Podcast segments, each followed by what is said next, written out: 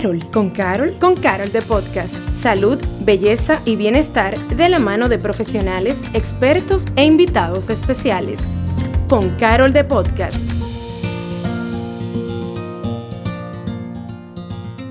Bueno, hoy tenemos un episodio especial. Esta es una especie de takeover, por eso yo estaré aquí como la voz de la conciencia. Y nuestras invitadas, de verdad que son un ejemplo de cuando tres personas se unen para crear contenido de valor y así apoyar a otras personas, no solo a crecer, sino también a descubrir y quizás a responder esas preguntas que a veces nos hacemos. Son ellas el Club de las 4 AM, un podcast fantástico que llega a través de todas las plataformas digitales y nosotros hoy tenemos el honor de tenerlas con nosotros. Bienvenidas, chicas. ¿Y cómo wow, no habla después de esa Gracias. Gracias. tú, tú, estás oyendo eso. Amiga, yo te necesito eh, en mi mesita de noche para que me digas buenas noches, buenos días. Buenos días. Abre, la, abre los ojos, salió el sol. wow, qué belleza de voz. Hola, gracias por la invitación. Es un honor para nosotras estar aquí. Yes. Carol, con Carol de Podcast, realmente eh, nos sentimos muy agradecidos de que hayan aceptado. Y la primera pregunta es, ¿cómo y dónde nace esta idea de compartir este podcast y además el nombre de El Club de las 4 AM? Mira, el podcast surge eh, de mi amistad con Nicole por las redes sociales. Yo creo que soy la fan número uno de Mami Pulpo. Oye, ahora. Literal, no. Todo, es verdad, es verdad. Todo lo que ella dice, verdad. prueben, comen, tú, yo estoy ahí probándolo. Entonces, como que cre- eh, compartíamos ideas. Y un día yo le escribí de la nada a Nicole, le dije, mira, yo quiero compartir una idea contigo. Y ella me dijo, ¿de verdad? Y yo sí. Ella me dijo, pues mira, vamos a reunirnos en mi oficina eh, como al otro día. Yo le conté lo que yo tenía en mente y coincidencialmente Nicole lo había pensado y armamos el podcast en una semana. Sí, básicamente. Literal. Y nosotros, el, el tema, por ejemplo, surgió porque Ámbar y yo estábamos conversando, ok, ¿qué nombre le ponemos? ¿Qué nombre le ponemos? Y ella me habló de un grupo que ella tenía en WhatsApp de, que se llamaba el Club de las 4am, que era de madres, eh, donde de compartía apoyo, y ajá. a- a- hablaban siempre a las 4 de la mañana. Entonces, así le pusieron al, al grupo. Y yo dije, oye, me encanta ese nombre, pero tú y yo, como que Dos hablando dos do, do hablando mucha cosa eh, y plepla, tú puedes decir, Sí, hablando plepla. plepla. eh, como que no, no va, necesitamos otra persona y otra personalidad que, que venga también a sumar al equipo y entonces pensamos inmediatamente en Mónica. Y nos encontramos en el súper. Exacto. Y ahí tuvimos nuestra gra- gran y profesional reunión. Y cuando tú súper. me contaste del, del podcast, ya, te- ya ustedes tenían nombre. Y el nombre fue que yo dije, o sea, eso está increíble. O sea, yo me identifico tanto con eso porque a las 4 de la mañana, uno como un recién nacido usualmente está despierto, sola, sin, o sea, uno se siente muy, muy sola en ese momento como... Ay Dios, oscuro, no he dormido bien, No el puedo niño está llorando, no puedo ver una serie porque no quiero despertar al esposo, entonces era perfecto. Y entre ustedes, más o menos, ¿cuántos hijos tienen? Cuéntenos un poquito Una acerca. recua de... Cuéntenos Una récord de varones. Una recua Ok, de en En varones. pocas palabras, somos como un conteo regresivo, literal. Tres, Tres, dos, uno. uno. de varones. todos varones. Yeah. Todos varones, desde 6 hasta 3 Tres. años. Exacto. Ahí sí recién Seis cumplido, chicos. Ajá. Entonces, partiendo de eso, ¿cuál es la misión del Club de las 4 AM? Mira, nosotros, eh, nuestra misión inicial era hablar, como lo dice nuestro eslogan, de lo bonito, lo feo y lo no políticamente de la mater- eh, correcto, Correcto. de la maternidad. Eh, la realidad es que en nuestras redes nosotros a veces proyectamos muchas cosas, mucha eficiencia, mucha belleza, muchos momentos bonitos, pero decíamos, eso no es toda la, o sea, esa no es toda la imagen. Entonces, ¿por qué no eh, tener un espacio en donde podamos ser auténticas y hablar de, de todo lo que pasa en la maternidad que no siempre es ideal y no siempre es hermosa. Pero a raíz de esto, yo creo que nuestro, nuestra misión cambió en la medida que fuimos abordando ciertos temas. Y ahora yo lo visualizo más, no sé qué ustedes piensan, como darle una voz a esas madres que no siempre son escuchadas. O sea, a veces compartimos historias que son muy fuertes de situaciones que han vivido muchas madres o de eh, sentimientos genuinos que, que, no son validados por la sociedad o que no, no tienen una voz en los medios eh, normales. porque son, son madres eh, común y corrientes como nosotras, eh, madres reales. Y eso es lo que tratamos de tocar. Temas reales que la persona se puede identificar, que no se sienta sola.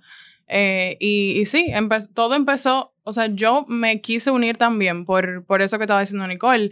En, en, el medio social uno usualmente sube lo más lindo, lo que a uno le, de verdad le da gana compartir son los momentos lindos. Eh, uno nunca quiere, quiere compartir esos momentos donde uno no se siente seguro como mamá. Y, y eso fue algo como, nosotros somos súper reales cuando hablamos en el podcast. no tenemos regla. Eh, o sea, lo que se dice ahí y lo que sale no se edita. Y no se prepara tampoco no se prepara un la información, no hacemos ni pregunta prehecha, ni se la mandamos al invitado. nada. O sea, es una conversación entre madres. Yo creo que también parte de lo que a mí me motivó es que por lo menos yo soy como un poquito de un gusanito de, la, de biblioteca. A mí me gusta leer mucho de las cosas de la maternidad en las redes sociales y se comparte mucho a veces lo que tu propia experiencia, pero que era lo que lo decía Nicole. Hablemos de nuestra experiencia, pero vamos a ponerle un lado científico. Vamos a hablar de datos, de cosas reales, que no solamente lo que nos funciona a nosotras, sino que además de pasarla bien, de que hablemos de cosas que tú piensas, otros piensan, pero nadie habla, pero también darte un poco de información que valide las situaciones que a ti te pasan. Y empezó como una idea y yo creo que ya el club tiene una personalidad propia, o sea, ya él decide lo que él quiere hacer. Y yo creo que yo me siento muy orgullosa de lo que nosotros hemos logrado, que pensó como una idea y se ha convertido ya en un proyecto que creo yo ha aportado mucho, no solamente para quienes nos siguen, también para nosotros. O sea, para mí el podcast es mi terapia. Para las tres. y en ese sentido, ¿cuál ha sido esa historia que ustedes han compartido? Y puede cada una decirlo de manera individual, quizás, que ustedes dicen, mira, cuando nosotros o cuando yo escuché esta historia, de verdad yo me di cuenta de que este proyecto iba por buen camino. Es decir, en ese momento que uno dice, la verdad, en esta yo sé que esto que estamos haciendo está cambiando vidas. Te digo cuál, por lo menos a mí a título personal, mi favorito, el de OFO. Porque es la primera vez que nosotros contamos, una historia desde la perspectiva de un hijo. Hablamos de padres, hablamos de madre, pero nunca hemos visto lo que lo que puede causar nuestras decisiones en nuestros hijos. O sea, me sirvió para yo sentarme en la silla de él, comprender muchas cosas, abrir heridas que yo tal vez a lo personal no sabía que tenía. Y yo dije, wow, que una persona se sienta así de cómoda para abrirnos las puertas a su intimidad y que se sienta seguro. Yo dije, wow, ya, yo llegué donde, donde yo quería llegar. A mí, por ejemplo, una de las historias que más me ha marcado y que para mí es una de mis favoritas es la de Doralina. Eh, que ella es una mamá, una mamá soltera eh, que no, o sea, que tuvo que pasar por muchísimas cosas, que para mí, eh, cuando yo la escuché y cuando vi su actitud frente a la vida, me di cuenta que que nosotros a veces estamos en una burbuja y no, o sea, no valoramos lo que nosotros tenemos. Y, y para mí esa, esa historia me marcó porque yo dije, espérate, hay, hay algo más y hay una actitud positiva hacia la vida y de ver las cosas. O sea, me dejó a diferencia de algunos que me dejan un poco triste y que al final pueden ser como carga emocional para uno, ese me dejó como con mucha, mucha expectativa como positiva de, de, que cuando uno quiere uno puede. A mí me encantaron, esos dos, son de mis favoritos también.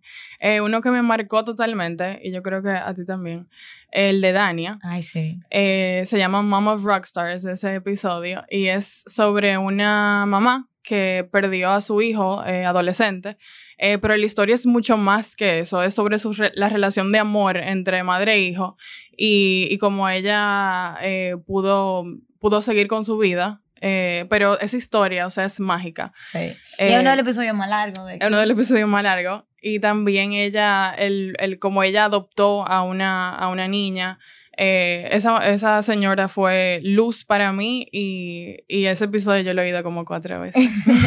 Sería bueno quizás para quienes están escuchando o viendo este episodio de Con Carol de Podcast que nos den un poquito de contexto de cada una de esas historias, del caso de Ofo y de los demás, porque así, pues para quienes estén escuchando esto, vayan después y profundicen. Pero Y por lo busquen una episodio. Claro. Mira, el, cafo, el, ca- el episodio de OFO es la primera vez que nosotros hicimos dos episodios. po- eh, le dimos continuidad. Él es Rodolfo, él es un chef. Y habla de su vida como un adicto en recuperación, eh, de cómo decisiones y situaciones a lo largo de su vida hicieron que él se fuera por un camino erróneo y cómo su, su hija más pequeña eh, lo hizo despertar de un sueño de letargo y lo hizo querer ser un mejor ser humano y compensar a sus hijos por sus errores. Buenísimo. Sí.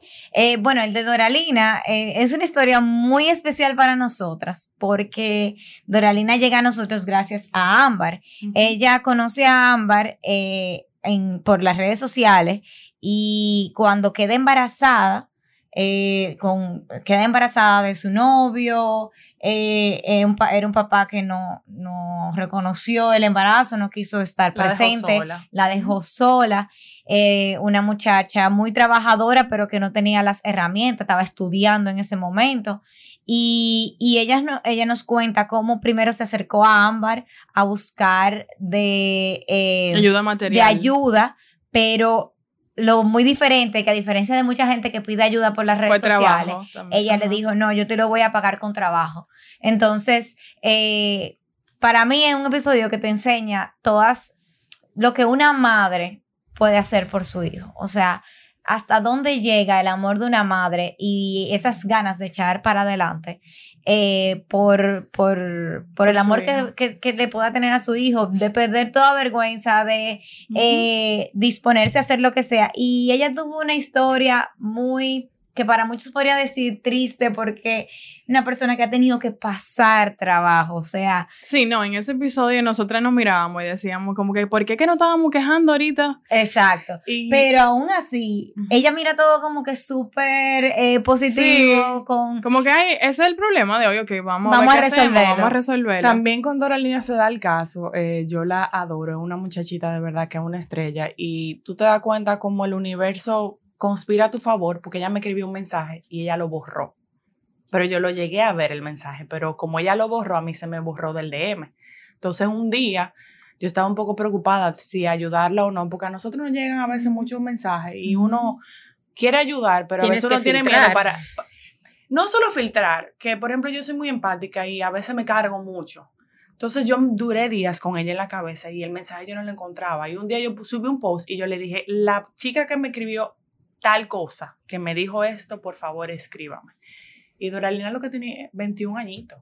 O sea, y estaba solita, sin papá, sin nadie sin en este mundo. sin su, sí. Sin nadie. Entonces yo decía, si a esa muchacha le pasa algo, yo no me voy a sentir bien. No, y su familia vive en San San Juan, de la, Maguana. O sea, era una persona que estaba completamente sola aquí en la capital. Pero una historia Y hermosa. Es una historia súper buena. Sí, Súper linda. escúchenlo. Sí. Eh, el caso de Diana, eh, Dania, Dania. perdón. El caso de Dania fue, eh, ella era una mamá eh, normal, ellos vivían en Constanza, tenían un hijo que era... En Jarabacoa. un- en Jarabacoa, Jarabacoa. perdón. Yo siempre confundo Jarabacoa y Constanza. Tan cerca, pero no. en Jarabacoa y el niño era un niño especial en, en el sentido de que era un niño con muchos amigos, le gustaba ayudar, eh, se preocupaba eh, por todo el mundo, eh, hacía todos los deportes extremos y, y era un niño como, como un niño estrella, o sea, Ujú. un niño popular. Eh, y el niño eh, sufrió una muerte súbita. Eh, él se estaba, Accidente. un accidente. Él estaba bañándose, digo, estaba en, su- en, en la bañera y se cayó y se, y se desnucó. Y ella perdió a su hijo. Él tenía 16 años, ¿verdad? Ujú. Él tiene 16 años. eh, fue obviamente. Una ella desgracia. cuenta toda, o sea, todo el proceso desde que ella encontró a su hijo hasta el, hasta el entierro. em, y fue algo traumatizante. Bueno, para nosotras fue una carga emocional muy grande, pero como ella hablaba de su hijo, ella hablaba de su hijo como si, como si él estuviera vivo. o sea, ella hablaba de su hijo en presente y el amor que ella siente por ese, por ese niño, como, es como si él todavía siguiera vivo. Y su hermanita de chocolate. Y entonces, exacto, él, ella, ellos adoptaron una niña eh, y ella explica un poquito el proceso de, de adopción. Y, y, de cómo se enamoraron eh, de ella, eh, que es una niña también súper especial, pero yo creo que por ella, porque esa mamá es una, estrella, es una dura. En ese sentido, entonces, para ustedes que han narrado cada historia, cuando ustedes están escuchando o viviendo esos momentos, ¿cómo, ¿cómo es para ustedes a nivel de dinámica eso? Porque tiene que ser un poco retador escuchar esas historias que son tan impresionantes y simplemente decir, bueno, pues ya se termina. O sea, cuéntenos un poquito ese behind. Es difícil, eh, es difícil, bueno, primero porque, bueno, Ámbar sí tiene mucho más eh, expertise eh, que nosotras, entrevistando y, tratando de sacarle todo a la historia en un lapsus de una hora, que, que es lo que dura un episodio. y nosotros nunca queremos limitar al invitado y queremos que ellos hablen de la de la manera más cómoda posible para ellos. pero somos tres y es un invitado. Eh, a veces son más invitados. A veces son más invitados. Eh, pero yo, yo no sé por qué, yo creo que funcionamos bien, como se nos ha dado fácil. Sí, la verdad es que, bueno, como decía Mónica, ni Mónica ni yo teníamos, o sea, teníamos cero experiencia eh, en comunicación, y cero entrenamiento en comunicación. al final, lo que nos gustaba del medio de podcast es que por lo menos los que nosotros escuchábamos, se sentían como una conversación normal de gente normal, sin informal. exacto, de una forma muy informal. Y eso era lo que queríamos para el podcast. Em, aún así, hemos aprendido sobre la marcha. O sea, si ustedes escuchan el primer episodio. Sí. A usted no le gusta, pero sigue siendo mi favorito. A mí no me gusta. Yo no lo puedo escuchar. Yo siento que yo, o sea, no me sabía manejar, no sabía hablar. Fue un hermoso caos. Eh, fue un caos, exacto. Pero fue lindo. Pero al final conectó, que eso era lo importante y eso era lo que queríamos. Y ese, tú sabes que la esencia de nosotras está en ese episodio. En ese episodio. Pero la verdad es que eh, cada vez más, como que vamos cogiendo un poco más de experiencia, eh, a veces nos emocionamos y, y, eso pasa, o sea, lloramos en el podcast. Nos pisamos eh, nos pisamos, a veces, hablamos una arriba de la otra porque que no, nos emocionamos con la conversación. Nos ha pasado eh, que está muy largo el episodio y tenemos que eh, dividirlo en dos, como dijo Ámbar. Que ese fue el primer episodio que nosotras estábamos, Patricia, tan concentrada que literalmente estábamos las tres. Eso era como una película, estábamos las tres así. Y cuando no hablábamos, no decíamos nada y veíamos el y decía, pero que yo no quiero que se acabe, yo quiero saber qué pasó. ¿Qué pasó? Y, y nos pasó, por ejemplo, con el de Dania, que eh, es el episodio más largo que lo hemos publicado juntos. O sea, no lo separamos, pero duran una hora y media casi. Ajá, casi. Eh, y, y, al final esa es la belleza del podcast. Esa es la belleza de, exacto, esa es la belleza de esa tecnología de podcast que tú no tienes regla y es, eh, exacto, tú haces lo que tú quieras y a, nadie le pesa, porque la gente le da, le da pausa y lo vuelve hoy más tarde. Eh, Eso es lo, lo, lo, chulo que tiene un podcast, a diferencia del radio, que tú tienes que estar ahí escuchándolo y, y escuchando eh, los anuncios, no sé qué, el podcast es cuando tú quieras, donde tú quieras. ¿Cuáles han sido los aprendizajes más grandes que ustedes han han tenido por este proyecto? Muchísimo. O sea, muchísimo. Podríamos hacer una lista gigante. Sí, sí. La verdad es que cada episodio, para mí, yo digo que, que cada episodio me enseña algo. Hasta los episodios que somos de nosotras tres. A veces tenemos unos cuantos episodios que estamos nosotras tres y hablamos de un tema random. Y aún así, yo aprendo cosas de mis amigas yo o, nosotros como que intercambiamos ideas, podemos hacer razón a la otra. Yo creo que lo que, me, lo que más me ha enseñado el podcast, eh, además de, de, que yo siento que es una terapia para mí, eh, es hacer vulnerables.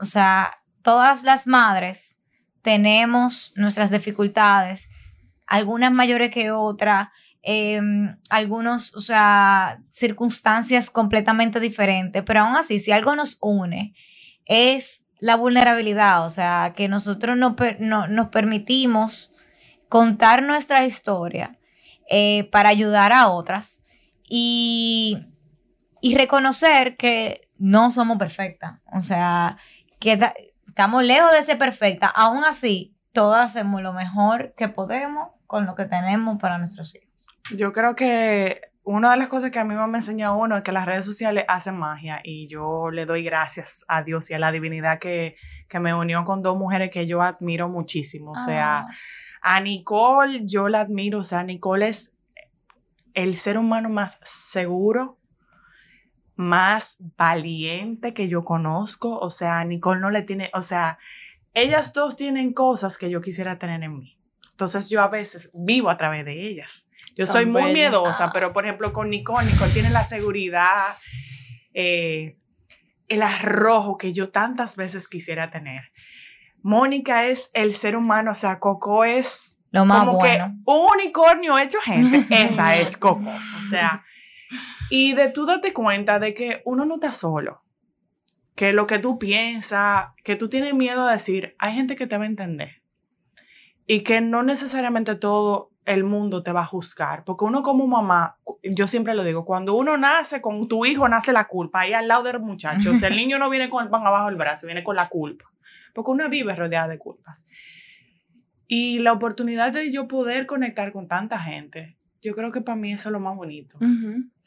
Me gustaría quizás que Nicole o Mónica entonces te describan a ti, porque tú las describes me a está yo en una siempre, yo posición estaba, difícil. o sea, Nicole y yo, hasta yo creo que le hemos hablado eso, Sí. de que Ámbar es eh, la persona más empática, buena, eh, Solidaria. solidaria del mundo y ella siempre nos presenta a nosotros en el, en el podcast. en el podcast, así que ahora te vamos a presentar a ti. Exacto. Ella Y porque- a mi izquierda,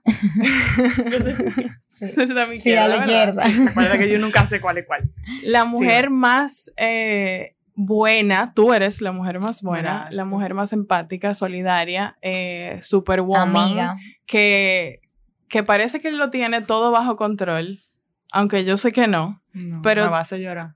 pero tú eres una persona que, que tú, tú tiras para adelante, tú sabes. Tú Soy no, pendejita, pero yo intento a veces. tú tiras Sí. para adelante y tú eres una, tú no te quejas, tú sabes. O sea, tú puedes tener mucha, mucha cosa y tú siempre nos preguntas a nosotras, ¿cómo tú estás? ¿Y qué te Ajá. pasa?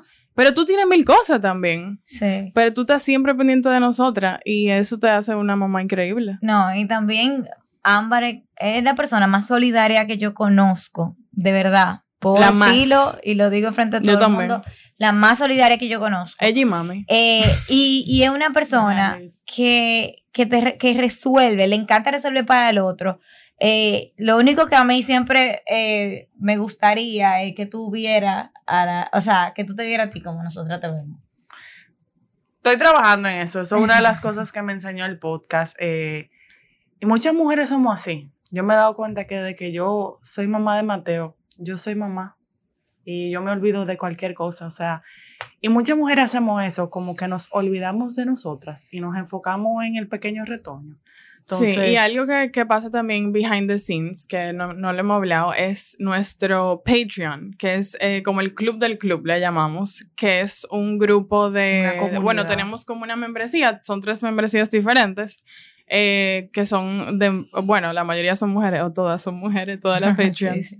Mujeres increíbles que, que nos con apoyan historias. eh, con historias increíbles también entre ellas. Y, y hay una membresía que se llama, que es de la Queens, y tenemos un grupo con ellas. eh, hacemos actividades mensual y nos hemos hecho con a hermanas de toda la vida. Y, y eso ha sido un gran aprendizaje para mí de mujeres de todos lugares del mundo, eh, que yo creo que un 40% son mujeres que Del no extranjero. del extranjero eh, con diferentes eh, backgrounds, eh, que toditos estamos en lo mismo. Y yo me acuerdo cuando estábamos en pandemia, yo decía, wow, si yo no tuviera este grupo de apoyo, era como que, ay, hoy me levanté, o sea, era tantrum todo el tiempo, entonces todo el mundo se apoya, uno nunca se siente solo. Y, y es una belleza eso. Yo creo que, que eso para mí sido lo Resolvemos muchísimas cosas, hasta aniversario hemos resuelto. Eso es como un pequeño Google. Es un pequeño Google. Como que todo el mundo resuelve. Y somos todas mamás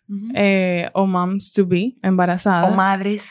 Em, y somos muy diferentes, con diferentes puntos de vista. Y todas nos apoyamos y no nos, no nos juzgamos.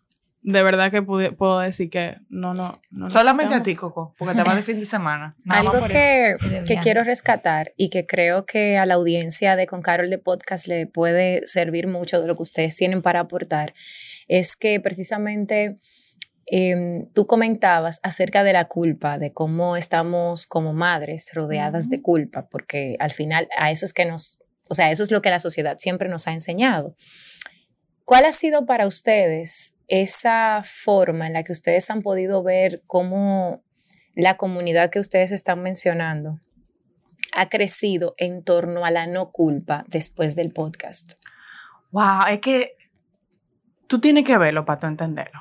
O sea, de que una de las chicas diga, por ejemplo, mira, yo tengo que regresar mañana al trabajo de mi licencia y voy a durar tantas horas sin ver a mis hijos y tú ves como todas se volcan en, tú lo estás haciendo bien, yo sé que es difícil, o sea, tú literalmente... Y en pequeños detalles también. Tú sientes como una almohada de plumas.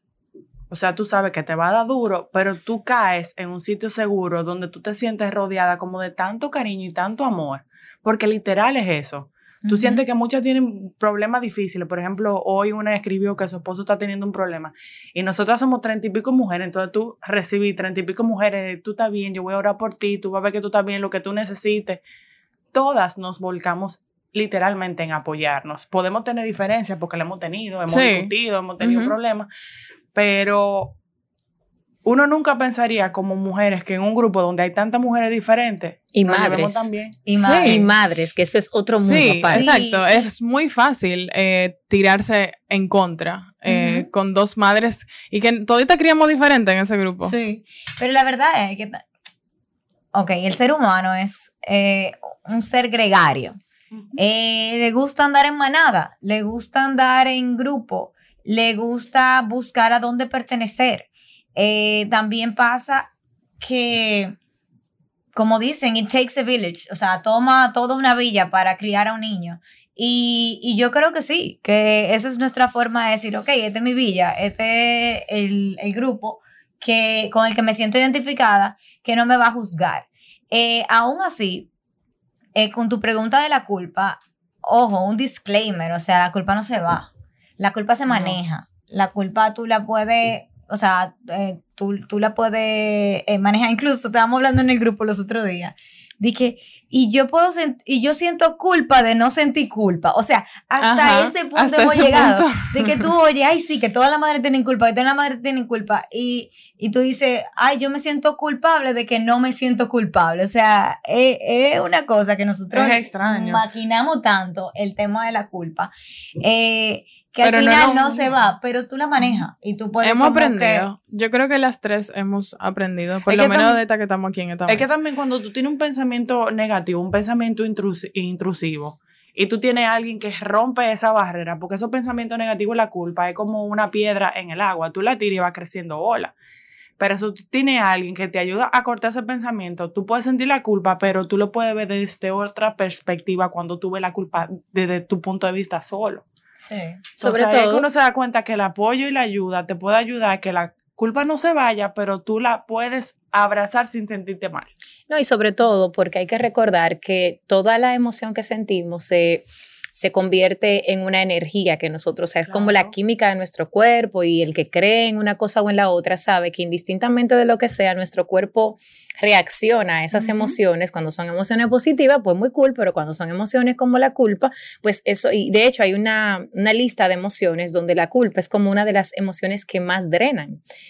Em, y qué bueno que haya una, una plataforma que haya hecho de la culpa, por decirlo así, un lugar donde las otras personas puedan decir, tú sabes que te estamos apoyando para que no te sientas así. No es que no te vas a sentir, pero si te vas a sentir, por lo menos aquí estamos, para, apoyarte.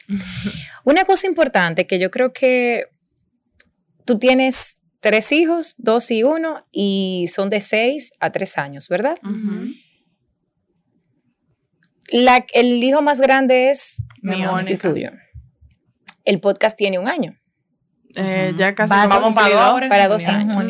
¿Cuál es esa respuesta que a ustedes cada una les hubiese gustado tener antes del podcast que ustedes no tuvieron y que ahora ustedes le, les tuvieron que crear esa respuesta para otras personas? Em, bueno, yo siempre lo digo, si yo hubiera tenido el Club de las 4M cuando yo tuve a Milo, yo hubiera sido otra mamá, o, una mamá completamente diferente, una mamá tal vez con eh, que supiera manejar la culpa. Em, una mamá que, por ejemplo, con el tema de la lactancia, eh, no iba a sentir tanta presión. Una mamá, una mamá más feliz y más acompañada. Sí, eso. Sí, yo creo que en lo personal, yo, y, y, te corrijo en el sentido de que al principio nadie sabemos lo que estamos haciendo. O sea, por ejemplo, la mamá que tú eres ahora, tú sigues siendo una mamá ya educada, eh, con muchísima más información, con tu tercer hijo, obviamente, que, el primero. Pero em, eso no quiere decir que, o sea, siempre cuando tú tienes tu primer hijo, tú vas a cometer errores. Ahora, lo que sí yo entiendo que, que, el podcast eh, viene es, además de brindar acompañamiento, eh, a quizá desmantelar algunos tabúes. Como que a que esa mamá de hoy en día diga, yo eh, puedo tener, por ejemplo, depresión postparto, puedo identificarla, porque en el episodio que se habló de depresión postparto, eh, dieron síntomas que yo lo estoy teniendo y entonces puedo identificarlo. A mí como madre, o sea, no me pasó, pero yo creo que por ejemplo, el tema de la presión con la alimentación, yo la hubiese, yo hubiese, lo hubiese manejado mucho mejor. Eh, después de haber escuchado el, episodio con Michelle, por ejemplo, que hablamos de, los picky eaters y de eh, cómo manejar el tema de la comida. Sí, sí, sí. Eh, bueno, me pasó eso con el tema de la lactancia, exacto. Cuando hablamos con Carola. Con Carola. Yo, wow, si yo hubiera escuchado este episodio con Milo, yo creo que a mí no me hubiera dado eh, esos baby blues que me dieron por la lactancia. Yo tenía mucha, mucha información que cuando uno va a un curso de, por ejemplo, de lactancia, tal vez tú estás con muchas cosas, tú estás embarazada, o sea, aquí te la estaban dando súper eh, informal la información y, y, es más fácil digerirla. Eh, entonces, para mí eso, eso hubiera sido mucha, mucha diferencia. Por ejemplo, en mi caso, el tema de, la validación de, de, el instinto. Por ejemplo, hay muchos episodios de lo que hemos tenido que lamentablemente han sido tristes. Tú sabes que tú tienes un instinto, pero tú tienes miedo de seguirlo por pensar en que otros puedan ir en contra de lo que tú vas a hacer con ese instinto. Entonces, eh, por ejemplo, la historia de Sara Ricard con Rocío, la historia de, bueno, de muchísimas, ahora ni me acuerdo, de casi todas las historias que hemos tenido que tienen que ver con, con, con niños. Conchale, de que tú como mamá tienes un instinto, tu cuerpo te habla, tu conexión con tu hijo te habla. Y a veces uno, por el miedo a que te juzguen por tus decisiones, uno apaga ese instinto. Entonces, si yo hubiese encontrado el club cuando yo estaba con Mateo, tal vez yo hubiese sido menos dura conmigo, hubiese fluido un poco, hubiese escuchado más lo que mi cuerpo y mi instinto como madre me dice, y hubiese tratado de ser menos, bueno, no creo, porque yo soy jodona con eso, con el perfeccionismo, pero me hubiese hecho la tarea de ser menos dura conmigo.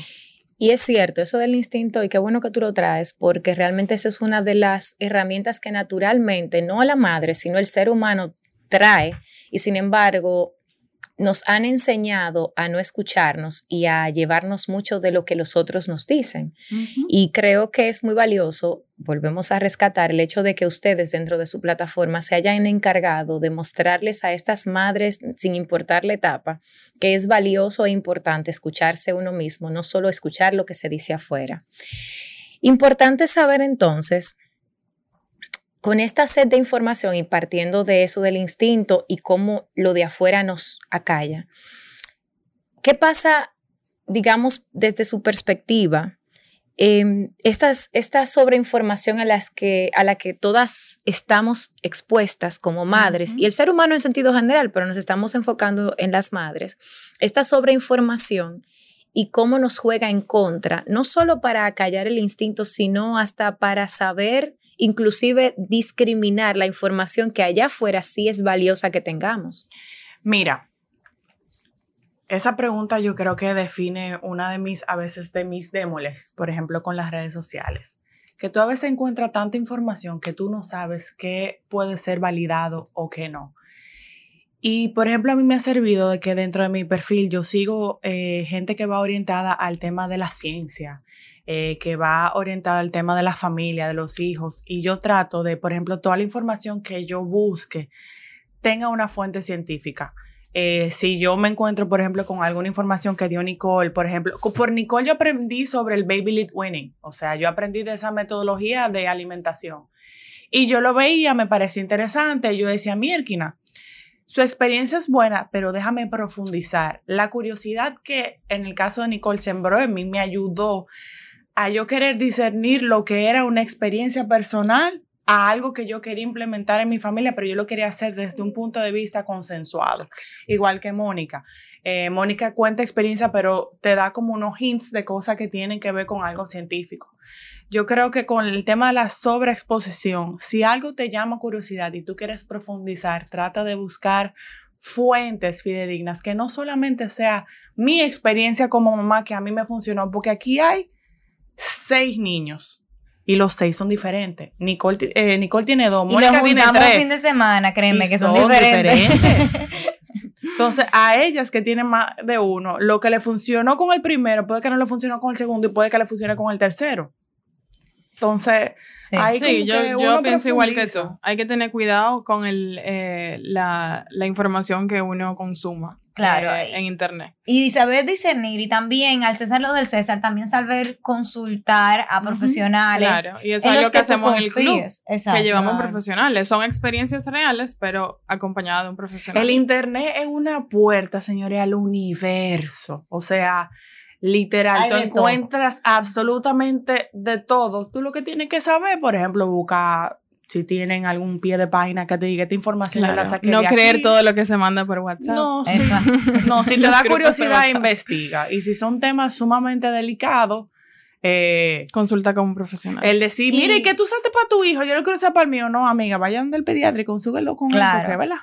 Y Sí, también algo que intentamos hacer en el club es que eh, hay episodios eh, más técnicos que otros, hay otros que son desde eh, la perspectiva de la madre que está invitada, que no es un experto. Nosotros aclaramos siempre cuando son expertos en la materia, que estamos hablando de un tema eh, técnico, y cuando son experiencias de vida, que cada quien tiene su verdad Claro. también sobre y siempre eh, hacemos un las que disclaimer. Sí. Un disclaimer de que entonces, al principio nosotros siempre hacíamos un disclaimer de que no, No somos, profesionales, no somos científicas, no somos doctoras. Estamos sobreviviendo. Eh, y eso es muy importante porque nosotros con una plataforma, tal vez la gente cree, bueno, ella tiene tantos followers, ella hace esta, esta cosa, tiene tres hijos y tan saludable, ¿qué ella hace? Le, le voy a dar la misma vitamina que ella le da a sus hijos. No, tú no puedes hacer eso. Tú tienes que, ah, bueno, eso le funciona a ella, ve para donde tu pediatra, pregunta. Pregunta. Siempre pregunta a un profesional.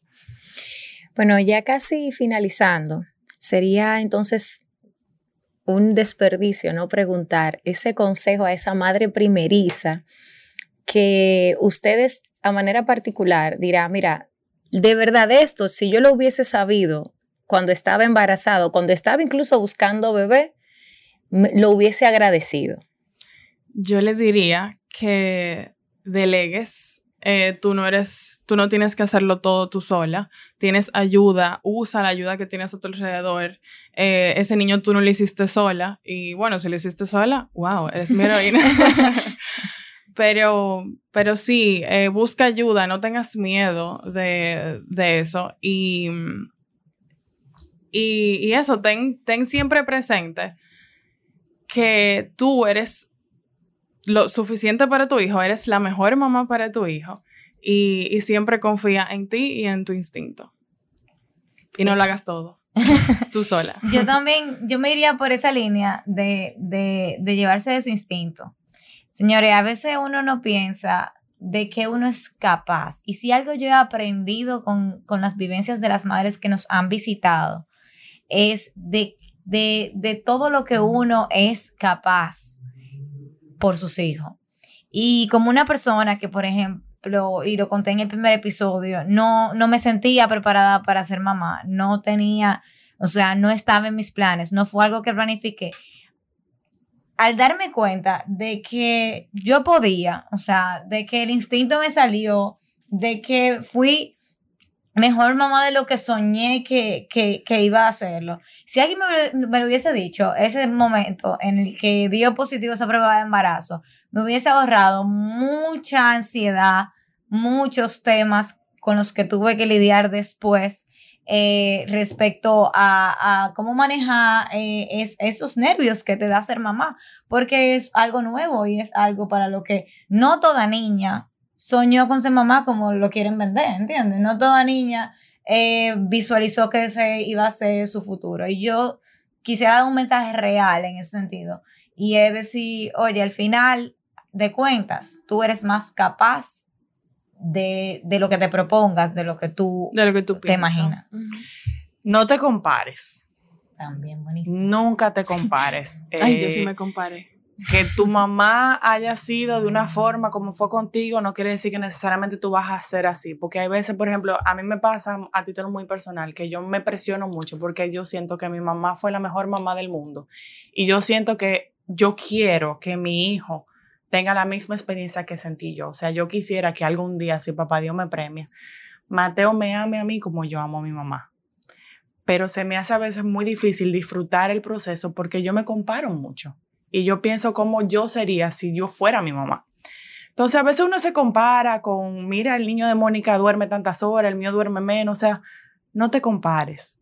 Y vas a una cliché lo que yo te voy a decir. Y cheesy, pero es verdad.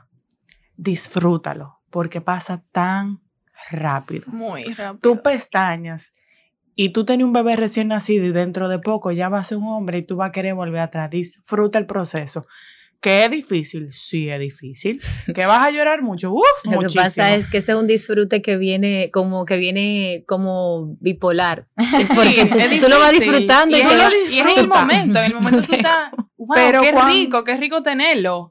Y por el momento tú estás exhausta. Exhausta, por eso lo digo, que tú pasas de quiero estar tranquila, a quiero disfrutar, a quiero estar tranquila como con el mismo nivel y la misma intensidad. Y tú sabes, porque te lo dicen, pasa muy rápido. Claro. De verdad, de verdad. Como, pero ¿cómo voy a hacer? Y de verdad ese cliché es cierto, de que pasa rápido. Y por último, los errores o tropiecitos que tú tengas en el proceso nunca van a definir lo que tú eres como mamá que un mal día no cambie tu percepción de la, mejor madre que tú eres, porque tu hijo te seleccionó a ti, porque tú eres la mejor mamá que a él le pudo haber tocado. Un momento, un mal día nunca va a definir lo que tú eres como mamá. Yo realmente me siento muy orgullosa de ver a tres mujeres como tan jóvenes y al mismo tiempo como tan claras, no quizás del camino que cada una vive, sino también de lo que son para las demás. Las felicito a cada una en nombre de Con Carol, de Podcast y de Farmacia Carol, porque muchas informaciones que están allá afuera se han dedicado a hacer sentir a las mujeres culpables por los roles que están viviendo y por cómo deberían vivirlos. Y qué bueno que cada una de ustedes a su manera está aportando para que las que tengan acceso a la información que ustedes proveen, pues se acuerden que son mujeres, que son madres que están dando lo mejor, como dijo Nicole, em, que estamos haciendo lo mejor que podemos con lo que tenemos. De parte de Con Carol, agradecerles mucho este tiempo, todo este aprendizaje, toda esta luz que ustedes ofrecen y de manera particular a cada una felicitarles por la valentía de abrirse en un medio que en un momento determinado pudo haber sido hasta impresionante quizás el empezar algo como sin saber hacia dónde cuál, o cómo iba a funcionar. Así que felicitarlas una vez más, agradecerles y decirles que esta es su casa y que cuando quieran, lo que quieran, aquí en Con Carol de Podcast estaremos prestos a recibirlas. gracias, por la invitación. de verdad que nos encantó y de verdad se acabó, podemos repetir. y amamos la Carol. Exacto. Literal. o sea, literal. Gracias, ¿Algún- Patricia. ¿Algo más que ustedes entiendan que, me- que nos faltó, que ustedes quieran decir? Te entendemos Te apoyamos. y nunca te juzgamos. Gracias por acompañarnos a Con Carol de Podcast. Nos escuchamos en un próximo episodio.